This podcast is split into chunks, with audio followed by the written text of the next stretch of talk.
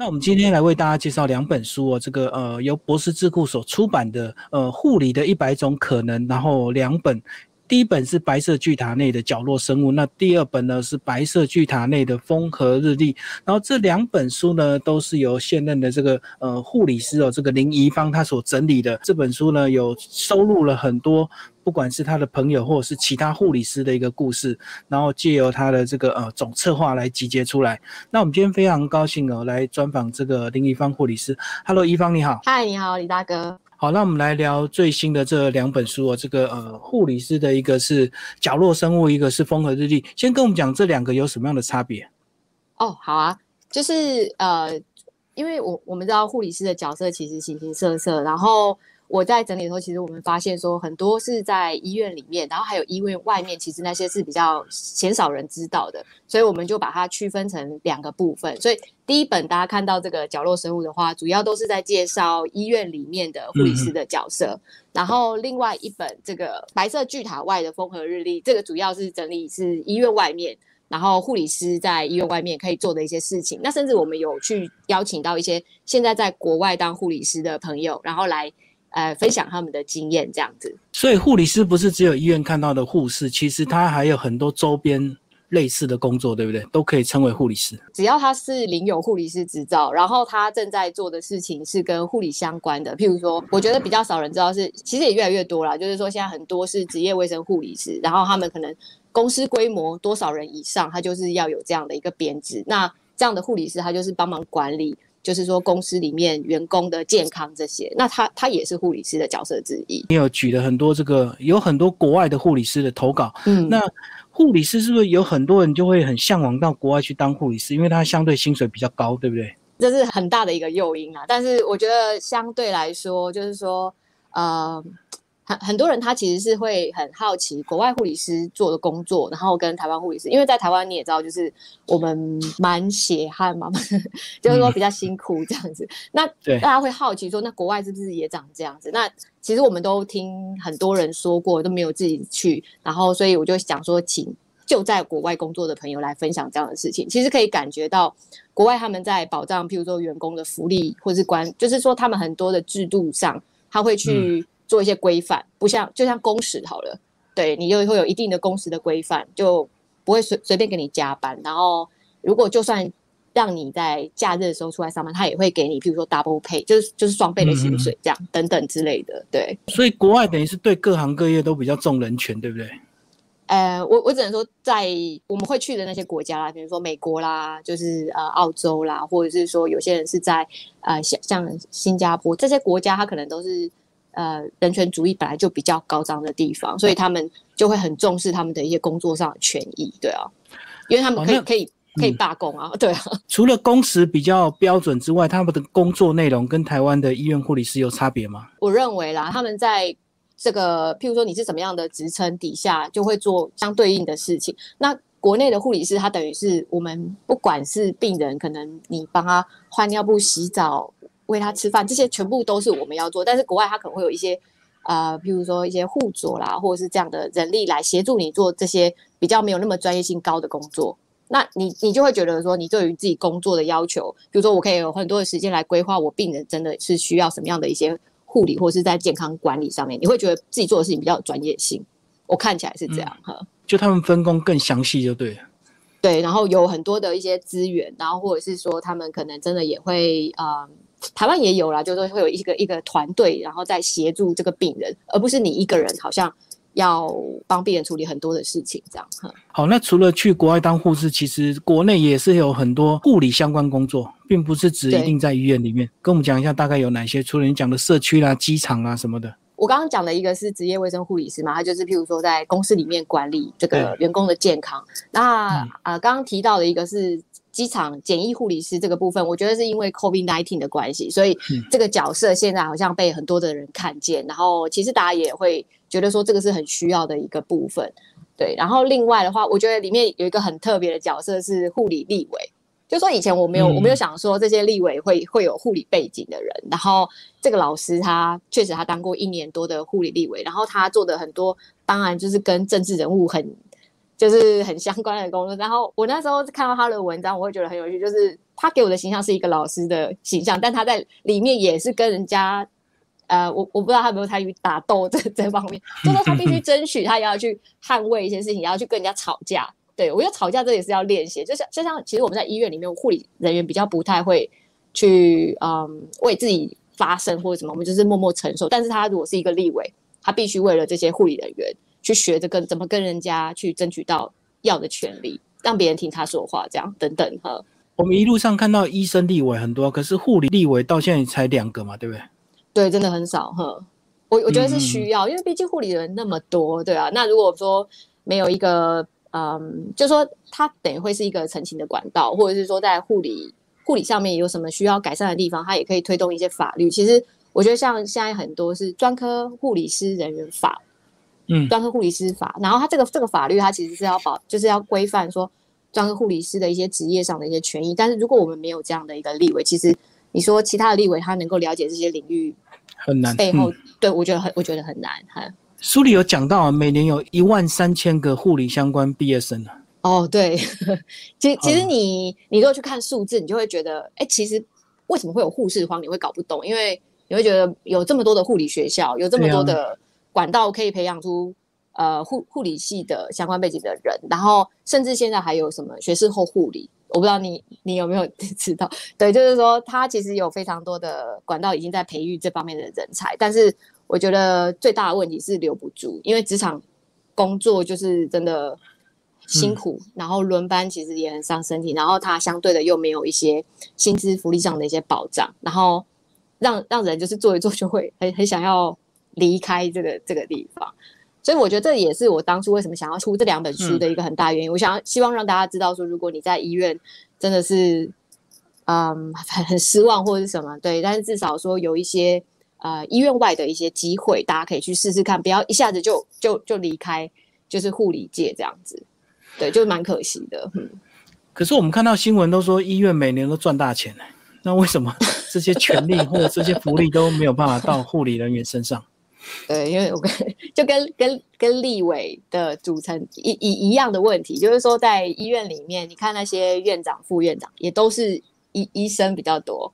对，然后。我觉得很很少有医院的副院长会是嗯护理人员对，但护理人员他可能最高的一个职职级就是在就是到护理主任、护理部主任就这样对，那所以他跟其他科部的主任一样，所以嗯为为什么钱没有赚了钱没有然后我们身上，而且我们又人很多，就是医院里面最多的人就是护理师，所以他一个人要给你加薪一百块好了，那对医院来说这整个成本就是非常的大，所以在每次要讲薪资这个部分，就会整提出来就卡关了，因为他这个整个 total 的预算就太多了，对，人数太多就对，对，人数太多了，嗯，所以我们讲毕业人很多，很就是很多人没有进入这个护理工作就对，所以表面上毕业的人很多，或者就业的人很少，或者是说他有他有进入这个这个这个就离开了，对，可能做不久。就是说，其实护理人员他们好像之前有调查过，就是平均寿命是七年。你就觉得，那你一个工作，你念了大学四年，然后你出来工作七年，你就然后就离开这个这个专业领域，其实这对我不知道，这对教育资源来说也是一种浪费啊。对啊，嗯嗯嗯嗯。所以护理人员在医院到底要做多少额外的杂事，包括病人的额外要求？其实就算病人没有要求，但他。嗯，譬如说我们之前过去有照顾过一些呃游民，或者是说家属可能没有办法在旁边协助他，嗯，你你还是会去，你还是会去做，你懂吗？就是说你不会把他放在那边，不然就他就一个人在，他就他就没有办法自我照顾嘛。那这个部分就是如果没有护理人帮他，你说医院还会有任何的人可以去协助他嘛？其实真的很困难，对哦。如果说他们也没有钱请呃，就是像看护这样的人，对哦，那这个工作很自然而然就是。大家都会觉得就是护理是要做这样，可是你在书里面好像有写到一段是在国外，其实家属很少留在医院陪伴病人，大概都是晚上了就离开。那台湾几乎都会过夜在这个医院里陪伴这个病人，那为什么他还这么需要护理人员去帮他做一些其他的服务？我觉得这是就是说国外为什么这样，然后台湾为什么这样？我觉得这跟东西方文化还是有很大的差异。比如说。国外的人，他小孩子长大之后，他不会觉得说照顾父母是他的责任，但是像在台湾，对我们就会觉得说，爸爸妈妈生病，我就是可能我有我有工作，我也要请假来照顾他之类的。那这件事情就会，我觉得在现在少子化的现在这样的一个趋势底下，过十年二十年，我觉得这个问题就一定会越来越严重。因为其实我们现在看到，就是已经很多人他是没办法来照顾他爸爸妈妈，对。但是在以前那个，在我刚进入职场的那个时候，呃，大部分的小孩他们生的比较多嘛，然后爸爸妈妈生病，他们可以轮流来照顾他。就是不会有没有人可以照顾的问题，或者是说大家凑一凑，还是可以请个看护。但是现在这个重担就是越来越，呃，集中在可能少数的子女身上，其实这会是一个问题。所以其实现在啊，卫生福利部也在推一些像专责护理，或者是说全全责照护这样的一个概念。但这个在台湾，我觉得还是需要时间，然后去规划这件事情。以后势必是会。是会遇到的，对啊，哈。所以以后这个没有办法陪伴的这个现况就会越会会越来越严重。因为其实我在工作做呃在护理工作十几年这个时间里面，我觉得这件事情以前到现在来说是越来越严重，就是嗯越来越少呃小孩可以来陪伴他们，然后这个譬如说。其实其实请看护蛮贵，我不知道你有没有概念，就是他可能一个月如果是二十四小时看护，你可能要给他六万块，搞不好就比你自己的薪水还要多，多很多。嗯，对，所以就是我说这个就是会是一个，就是不应该是这样，对。但是大家不会等到真的有人生病之后，然后你们遇到了才会发现说，哎，其实真的没有办法负担，对啊。所以这个真的是我不知道。所以我们需要立委，或是要去改变一下这样的一个，就是要去设计这些相关的一些配套的措施，才不会说，那你说这这些没有人照顾的病人，他在医院里面，他他或许可以做一些少部分的自己照顾，但是当他自己都变得很虚弱的时候，然后他就会很容易跌倒啦，或者什么，因为我们护理师不可能无时无刻在他旁边，对，然后他又没有人陪，对，但我觉得这种事件就会一直层出不穷。那发生这些事情，其实对护理师来说，就会觉得。我们都会觉得很过意不去，就会觉得说啊，是不是我我我如果多去看他一点，他就不会跌倒或者是什么？但是我觉得这不是，就是制度的问题。书里有讲到，其实护理里面啊，或者是在医院里面，其实也有所谓的这个学姐学妹的这样的一个制度。哦，那那你觉得这个问题是因为医疗它是一个很严谨，它不能犯错，才会产生这么严谨的这个制度，还是说？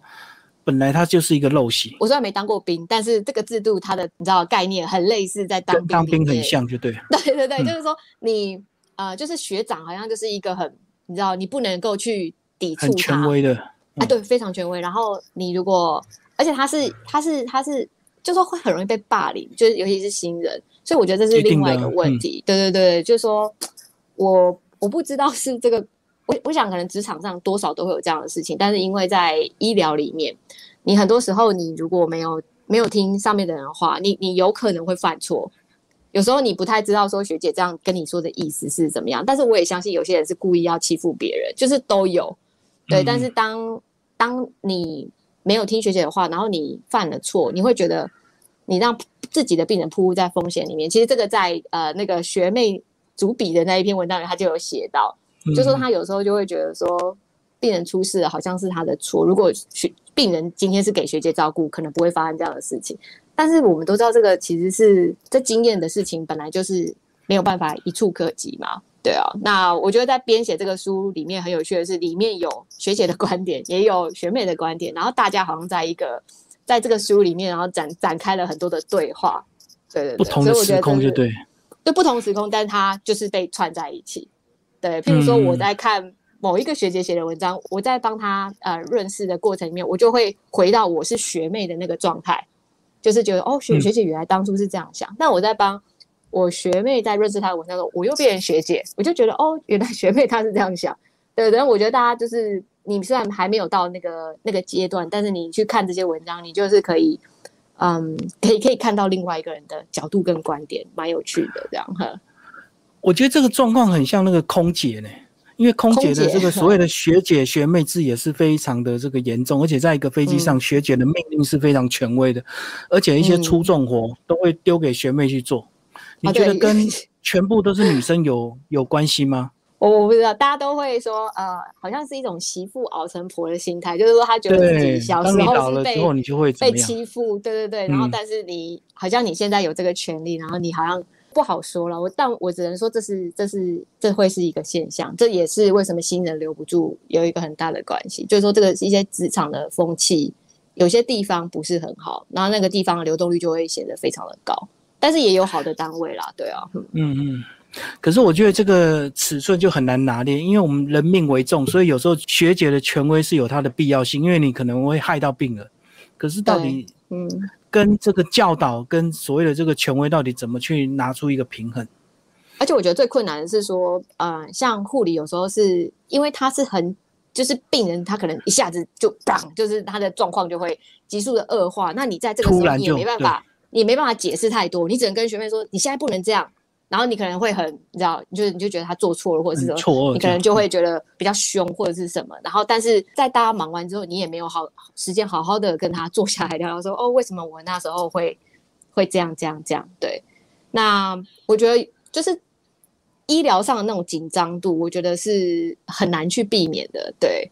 然后在在你有人命的压力底下，其实你很难去管控自己的情绪。那我觉得，其实这部分要提醒每个学姐。但我其实以前在当学姐的时候，我有时候也会很凶啊。但是就是说，真的是压力，其实都是压力，对啊。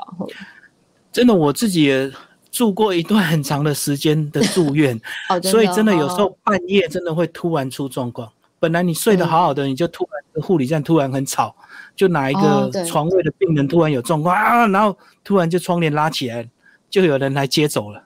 哦，所以是有有这样，不是不是请你们出去这样，那是就把他带走，因为就就离开了这样子。哦，那就是太已经太突然了，对，已经没有办法做什么。那其实呃比较多的时候，我们可能都会请请其他的病人先出去，因为其实我们知道急救的空间它其实是需要一个狭窄。对，然后可能在里面大家需要递东西什么什么，就是会一直砰砰砰砰砰，就是其实一定会吵到别人，对啊。那有有些病人其实他是可很可以接受，就是说哦，他也知道没有人想要这样嘛，那还可以很。但其实我觉得有时候会让人还觉得很很失望，就是说你明明知道这个病人在有状况的情况，然后但他们也会觉得我的事情也很重要，你为什么现在不能不能去看一下我妈妈或者是怎么怎么怎么这样？哦。对对，就是你按下那个服务铃之后，紧急铃之后，到底那个护理师多久到，就会影响你的心情，有的。啊，对，你就像你刚刚讲，你说那个是一个服务铃。对呀，对，很多人都当做是服务铃。对对对，其实它是紧急状况。对对对对，但我我我我只能说，就是大家对于这个，我觉得因为台湾医疗实在是太便宜了。如果你知道国外的，就是都太廉价，你就会觉得这就是这可能比我去餐厅吃一顿饭，你住住院住。几天，然后可能比你才去餐厅吃一顿饭的付你自己要付的钱很少，但其实那都是国家在帮你出的。就是说，其实这个医疗费用不是便宜的，但是大家因为你知道消费者的心态，就会觉得说，哦，我付这样的钱，嗯，好像就是我不知道他会把医疗当做很廉价的服务。其实不止对护理人员，就是有时候他们对医生也都态度不是很好。有不是说主治医师，我说像是住院医师啊，或者是这种他们觉得比较很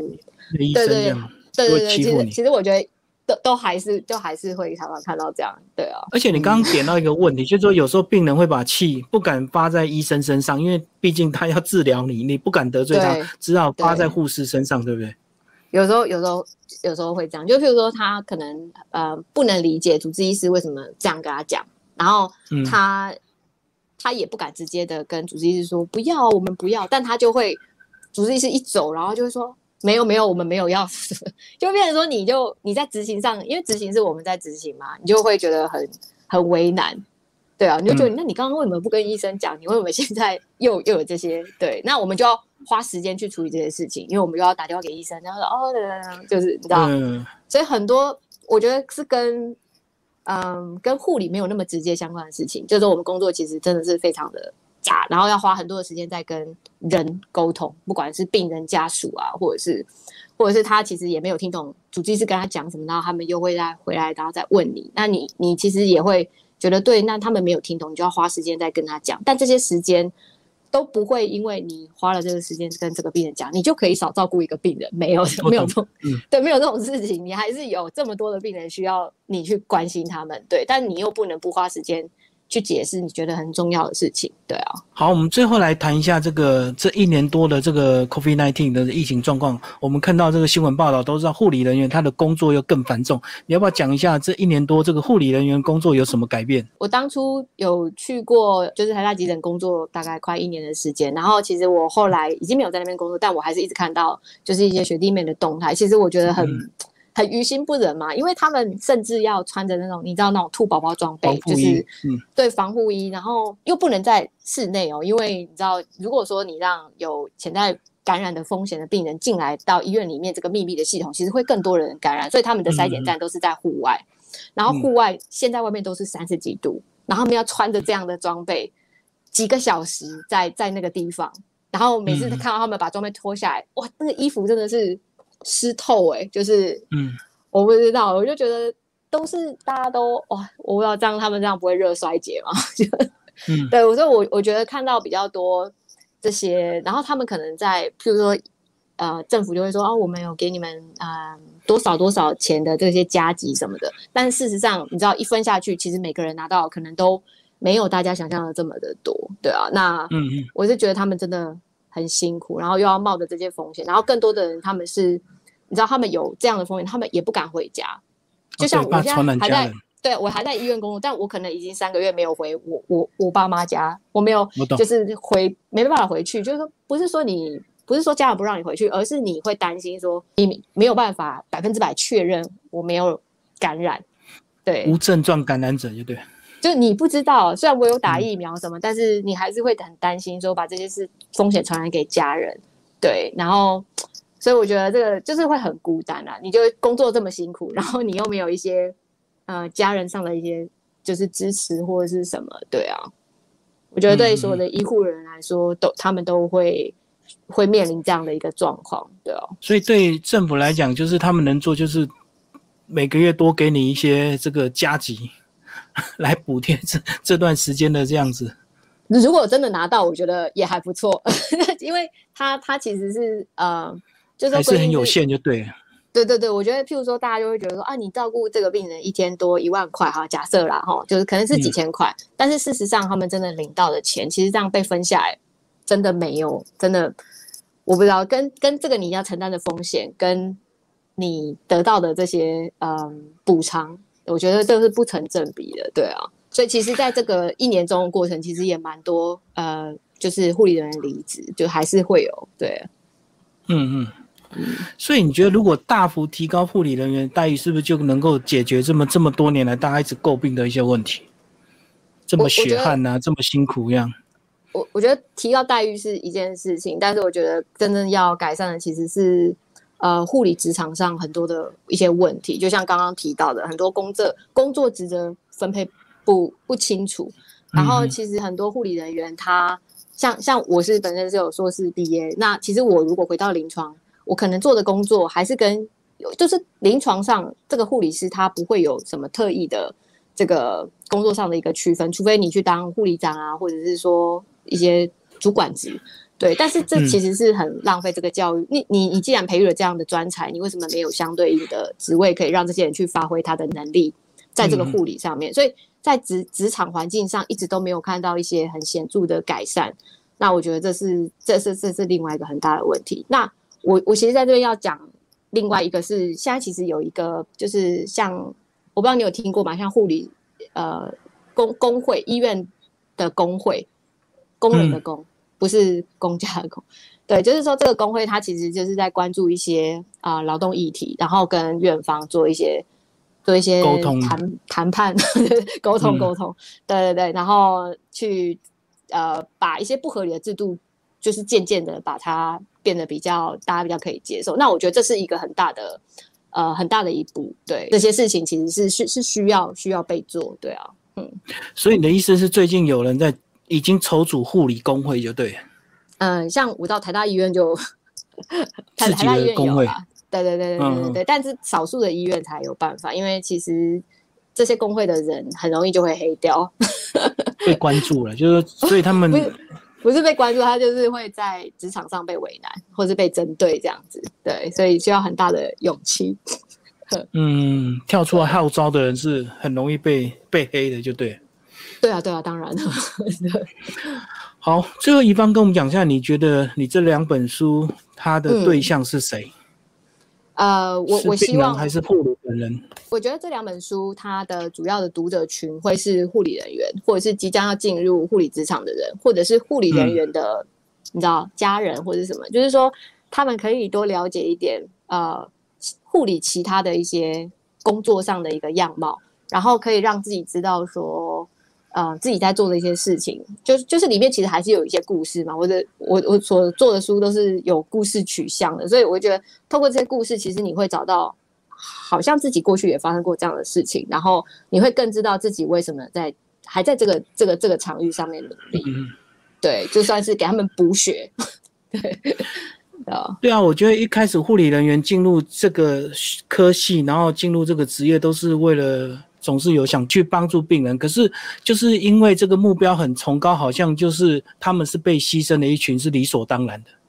嗯，因为你要做爱心，所以你就不要太计较，做功德 就对了。对，就是这个真的是很不行的，就是没有没有人天生下来就是为了牺牲自己去成就别人。但但是但是，我是觉得我们的工作，因为你不管你愿不愿意，你都是在帮助别人。对，但是在你在帮助别人的同时，我觉得这些权利福利是这些行政的人他们必须要保护你们、去帮你们去思考的部分。那我觉得这个是现在行政者都需要好好的去努力的部分，而不是在那边我不知道打压工会啊，或是做一些做一些看起来很很没有帮忙的事情这样。最后，如果说他们真的离开了，你觉得更好的出路是什么？对啊，因为他可能到了五年、七年，他就是一个极限，他可能就会离开嘛。那更好的选择还有什么？我个人是希望他不要真的离开临床，所以我才说，其实其实护理在医院里面，它还是有进步的空间，就是说他还是可以去规划一些职位，是啊，让护理人员可能他是有有经验之后，他可以是站在指导的。角度上面去指导这些年资比较浅的这些护理人员，然后去协助他们怎么去赶快学会照顾病人，或者是说更有能力的在提供一些病人上的一些照顾，或者是这些资源的整合等等。所以，我我个人认为，现在的职场它还是有很多要规划的空间，才能够让更多的护理人员可以留在留下来。哦，懂你意思，就是医医院内部要设置更多的这个职务去容纳这些慢慢比较资深的护理人员，他们才会留下来。要不然，就像你讲的，你你这么有经验，你学历比较高，你做的事情跟刚毕业的护理师一样的事情，就对教育是个浪费，就对了。对，而且其实这样也没有把这个人好好的用，就其实他有点像是升迁制度，只是说现在的升迁制度在护理上，他好像只有往行政去，他没有往临床上，你可能更更进阶。譬如我们其实还是有进阶制度，但但是不管你进阶到 N 几，N one 到 N four 好了，然后你进阶到 N four，你做的事情其实跟 N one 一样，那这个进阶它就是只有那没有意义啊，对啊，你就是没有意义啊。对啊，那对于我个人，我可能会觉得我在这个地方就找不到成就感，因为能够支持你继续往下为这个专业奉献的，除了钱是一件事情，另外一件事情就是你可不可以在这个里面找到热忱，跟你觉得有值得付出的地方。对，那这样讲是不是因为新人补不进来，资深的只好一直在做新人的事情啊？没有，没有，没有，新新人其实很多，新人真的很多，我觉得是因为医院没有。我我觉得是没有没有规划 了，没有善用，没没有没有真的好好的去思考这些临床上规划，嗯，就是职责上分工，怎么样才能够把护理人员呃每个对的人放到对的位置上面去做这件事情，对啊，嗯，好，今天非常谢谢一方护理师为大家介绍这本书《护理的一百种可能》，好，谢谢，拜拜，好，谢谢谢谢大家。